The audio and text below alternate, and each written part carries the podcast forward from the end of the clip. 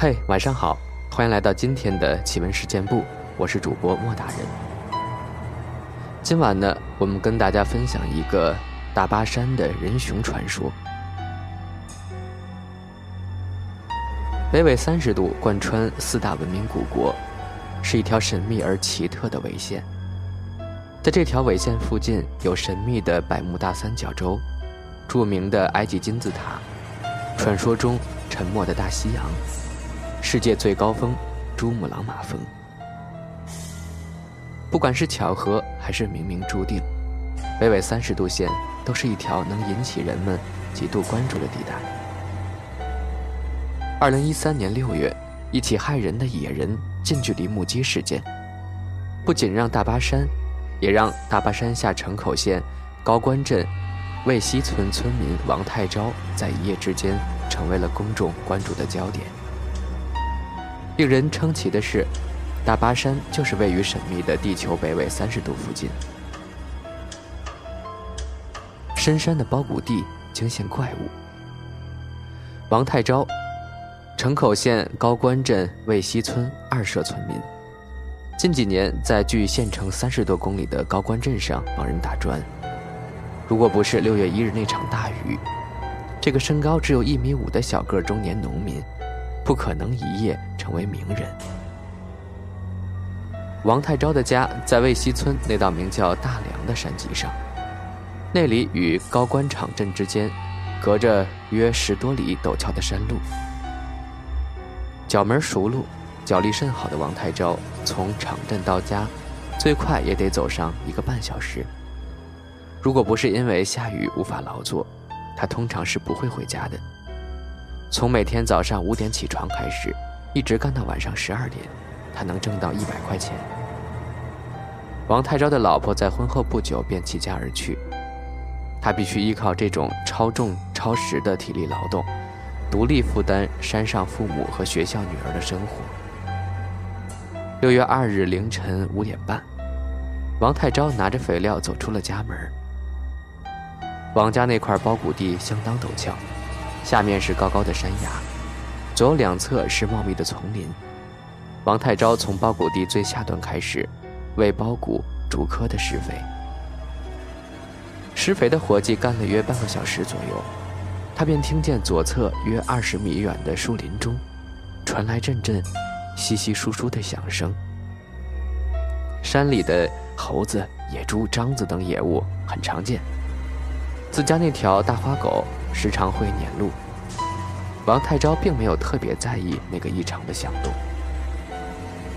几分钟后，异响离王太昭越来越近。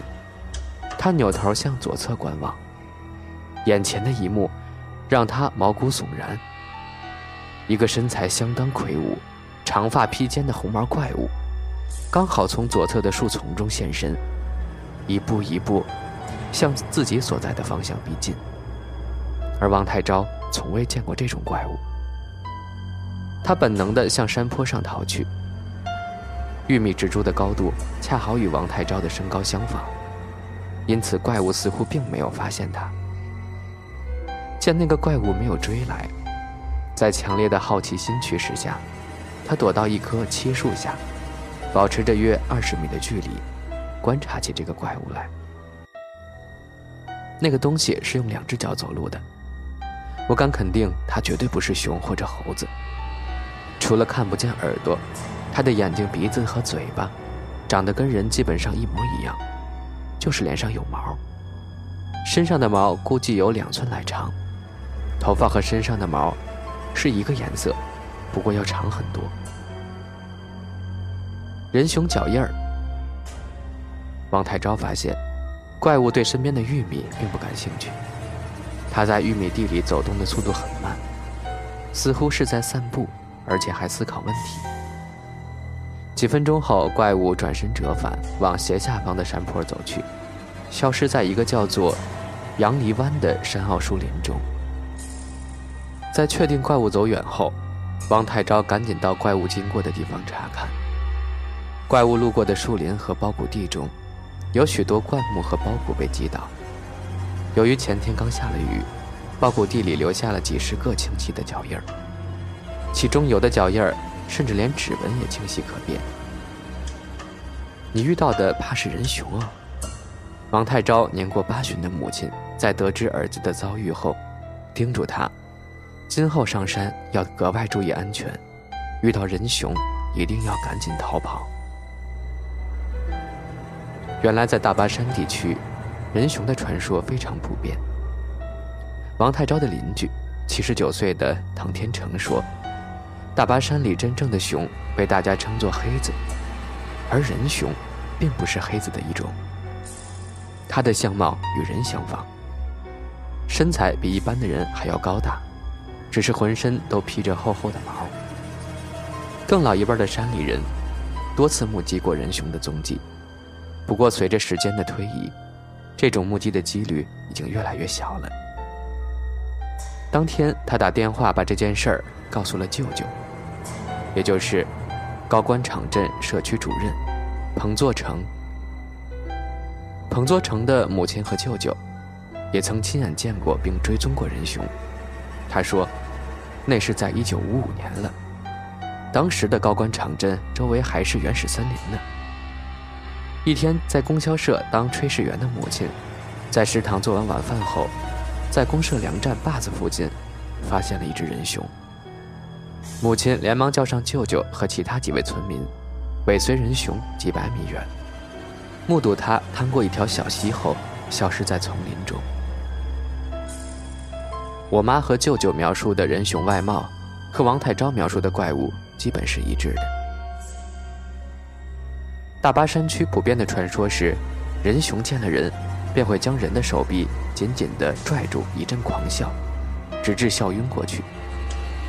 醒来之后，他便会将人掳走。彭作成记得自己小时候家里常备有黑色的竹筒，进山时，老一辈儿总要叮嘱大家把竹筒套在手上，这样一来便可在遭遇人熊笑晕时来个金蝉脱壳了。蛮可爱的一个生物啊，抓住你的手开始狂笑，自己笑晕了，但就是不撒手。好了，以上呢就是今天分享的这个关于人熊的传说，我觉得还蛮猎奇的，跟大家分享一下。接下来呢，我们来分享听众朋友的投稿故事吧。这位朋友叫做兔司机撞死兔司机，他说：“莫大人你好，我来分享一个瘆人的经历。在我初二的时候，不幸患上了阑尾炎，得住院治疗。”在经过盲肠手术后醒来，病床上的我感觉整个人浑身无力，身体发虚。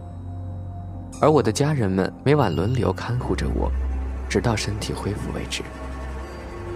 手术后的第二天，我已经可以缓缓地起身行走了。晚上，我收到了表哥来医院看护我的消息后，我决定自个儿下楼去接他上来，顺便呢自己也去外面透口气儿。走出病房，一步两步，正值年少的我，就如同老年人一般，步履蹒跚地走动着。虽然能走，但是身子还是比较虚的，感觉阳气已经被吸干了一样。夜深了，病房区十分寂静，除了护士台的护士外，也没见到多少人影。我走向电梯，准备下楼。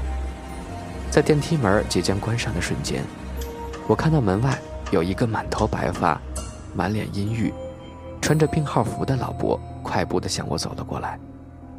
我赶紧按下开门，让他进来。电梯缓缓地继续下楼。这时我有点害怕，就用余光偷瞄了一下这位老伯。不知为何，他眼神中有一丝恐慌。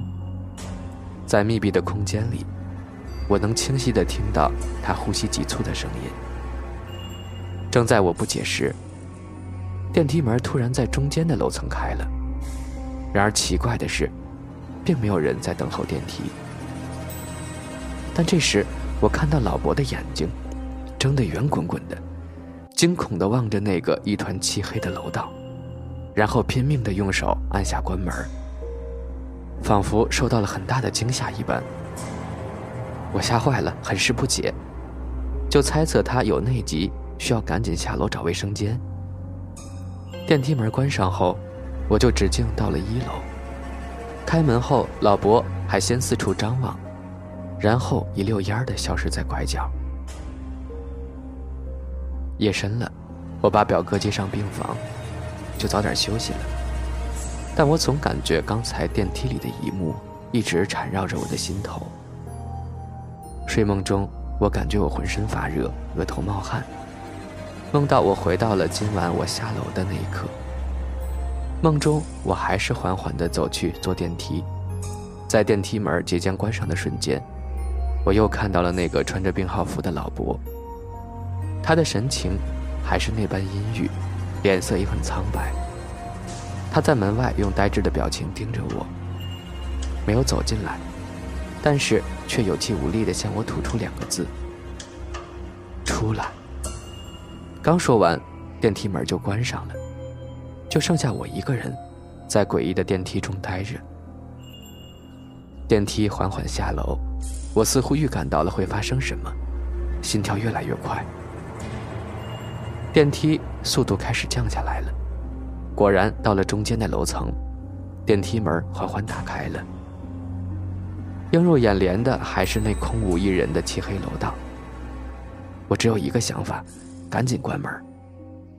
忽然，从楼道墙角隐约地出现了一个人形物体。我眯着眼仔细看，立马倒吸了一口凉气。昏暗的灯光下，照着一个做出怪异姿势、疯狂扭动身躯的人。他还发出咯咯咯的笑声，朝着电梯跑来。我吓得魂飞魄散，狂按电梯的关门按钮。在电梯门关上的一瞬间。他刚好靠近电梯门外面，然后在一片漆黑中，露出了他那阴森恐怖的扭曲鬼脸。那表情真的吓得我绝望了。不过他并没有闯进电梯来，我安全顺利地搭乘电梯下楼了。在梦里，我像是过了好久都没有醒来，一直浮现出那恐怖的场景。我看到的脏东西一直出现在我的脑海中，挥之不去。然而，不知道是我的第六感还是什么，我感觉到了，在现实之中，就在我床边的门那儿，真的有一个人露出头，探着头在看着我。虽然我当时还做着梦，但我仍真真切切地感受到了他的存在。现在想起来，真的是细思极恐。睁眼醒来已是早晨了。我回想着这个可怕的梦，梦里出现了昨晚的经历，但却看见了我昨晚看不到的东西。难道昨晚那行为怪异的老伯是被什么东西缠上了吗？我不敢多想。之后我休养的日子里，再也没有见过那位老伯了，我也不敢晚上跑去电梯那儿了。几天后，我已经康复出院。但那一晚的阴霾，仍然笼罩在我的心头。